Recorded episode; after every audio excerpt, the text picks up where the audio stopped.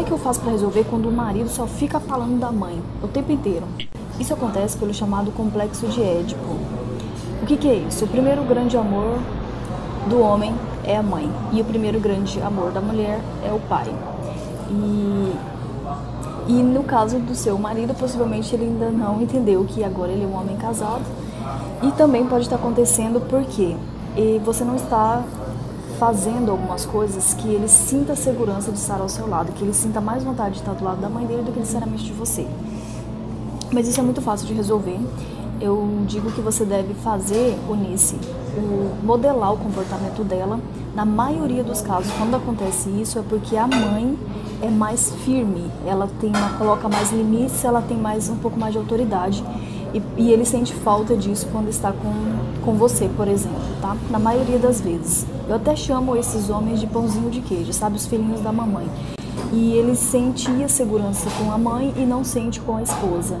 Sente que havia limites na mãe, que ele sentia que ela cobrava mais, que impulsionava ele mais fazer as coisas e não sentem isso com a esposa.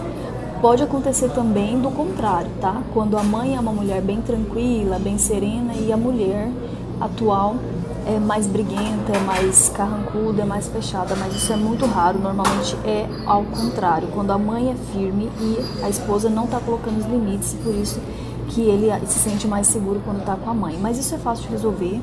É só você fazer o espelhamento por três meses, pelo menos, das como que a mãe age, como colocar mais os limites. Eu ensino sobre isso lá no canal. Tem vídeo explicando como colocar mais os limites.